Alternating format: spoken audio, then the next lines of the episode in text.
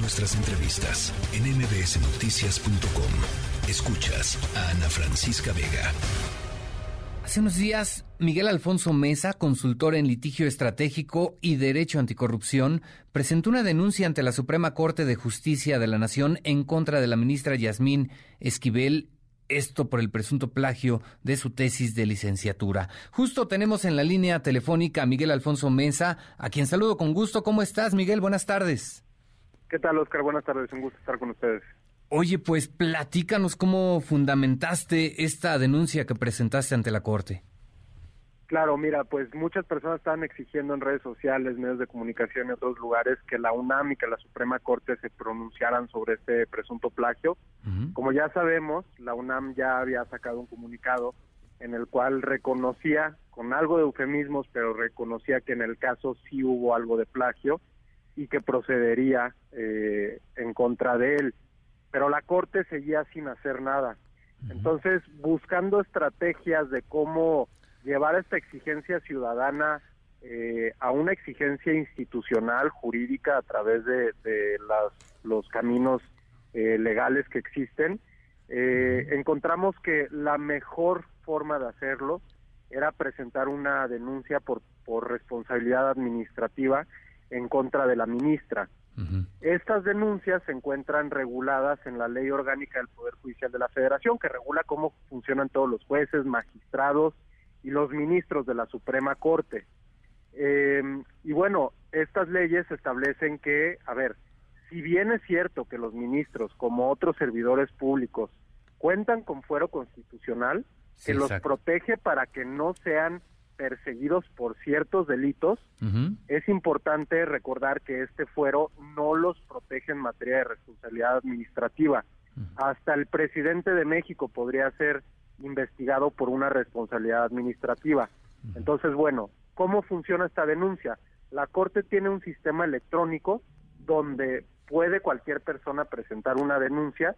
De hecho, lo que he invitado a otras personas en redes sociales y otros lados es que también presenten su propia denuncia. Eh, la verdad es que es muy sencillo, no tarda más de unos 5 o 10 minutos. Eh, y esto es para que este litigio estratégico no sea de una persona, sino que sea colectivo de todos quienes estamos indignados con que una persona así ocupe eh, la silla máxima del Poder Judicial de la Federación que aspira a ser presidenta de la Suprema Corte. Una vez recibidas estas denuncias, bueno, primero tiene que resolverlo el presidente de la Suprema Corte. Actualmente es el ministro Arturo, Saldívar. a él le tocaría eh, determinar si debe investigarse o no a la ministra, nada más que como ahorita están en días inhábiles, no hay nadie que, que resuelva esta denuncia en este momento. Tendríamos que esperar tristemente a que se elija a un nuevo presidente de la Suprema Corte o presidenta en la primera sesión de la Corte del próximo año.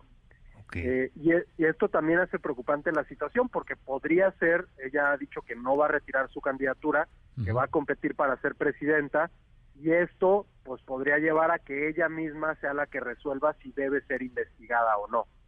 Ok, bueno, pues por supuesto el asunto tendría que resolverte, resolverse cuanto antes. Bien lo mencionas, está ya próximo el relevo en la presidencia de la Corte, pero bueno, eh, eh, la base de esto, la base de esta denuncia es de acuerdo a lo que tú nos has venido planteando, es completamente procedente, debería ser completamente procedente esta, este recurso que presentaste, ¿no? Claro, eh, de hecho en redes sociales ahí he ido publicando cuáles son los artículos que fundamentan esta denuncia para que cualquier persona lo pueda corroborar. La ley es muy clara que los ministros sí están sujetos a ser investigados por responsabilidades administrativas. Eh, y bueno, también marca cuál es el camino, ¿no? Primero resuelve el presidente de la Corte si debe investigarse. Luego existe una unidad de investigación de responsabilidades administrativas de la Suprema Corte que sería la autoridad encargada de investigar, es importante resaltar también que no tienen que esperar a que la UNAM resuelva algo al respecto.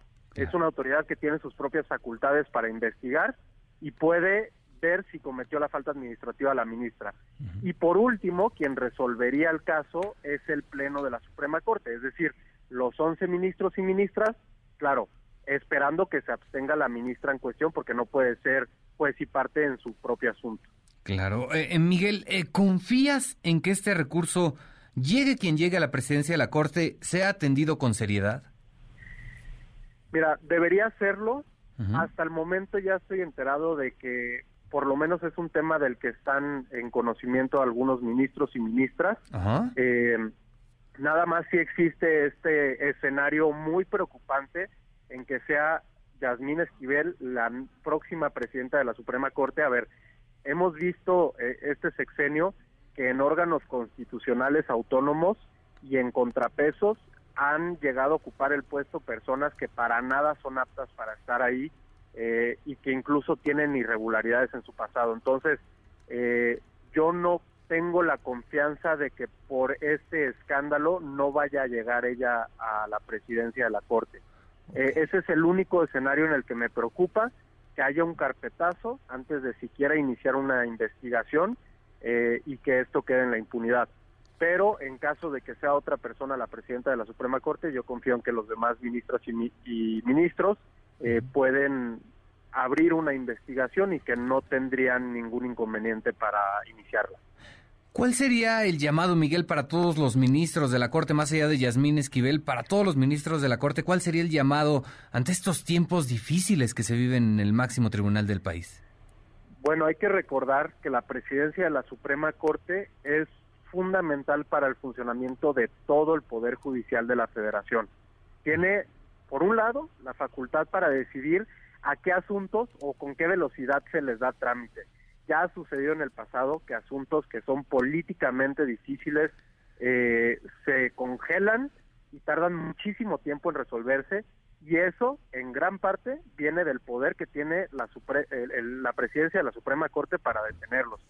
Por otro lado, también es la presidencia del Consejo de la Judicatura Federal, que es el que disciplina a todos los jueces y magistrados federales.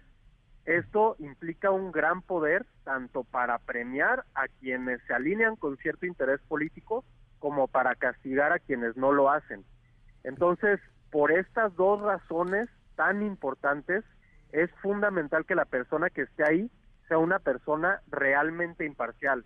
Evidentemente todos los jueces, magistrados, ministros tienen su propia ideología pero lo que hemos visto en los últimos días es que esta no es simplemente una ideología de derecha o de izquierda, conservadora o no, sino que es una ideología que va a promover un determinado partido político, porque así lo ha dicho el presidente y así lo han dicho otros, y eso eh, pues me parece que minaría al Poder Judicial como un contrapeso y que tiene que ser algo que sea evitado. También hay otros ministros que han sido nombrados por el presidente que podrían ocupar el cargo.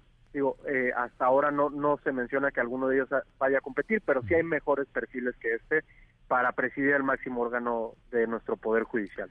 Perfecto, Miguel. Pues por supuesto estaremos pendientes de lo que ocurre en la Suprema Corte de Justicia y lo que ocurra con esta denuncia que, que acabas de interponer hace apenas unos días. Te agradezco mucho tu tiempo. Buena tarde.